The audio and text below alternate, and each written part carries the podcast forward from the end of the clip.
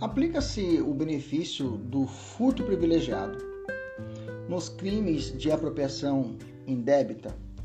A resposta é positiva, ok? O artigo, o artigo 170 do nosso Código Penal traz o seguinte: nos crimes previstos neste capítulo, nesse capítulo que fala o capítulo 5 do crime de, dos crimes de apropriação indébita, ok?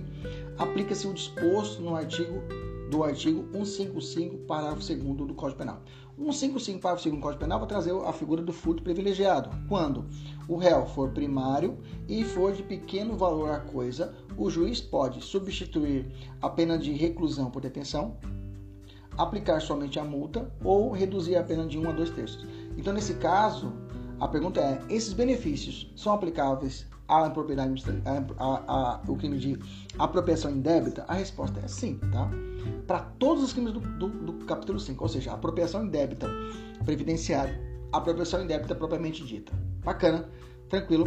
Então, essa é, verifica que, se, que é, todas as regras são aplicadas, então, do furto privilegiado para os crimes de apropriação indébita, inclusive na forma agravada do parágrafo primeiro, tá?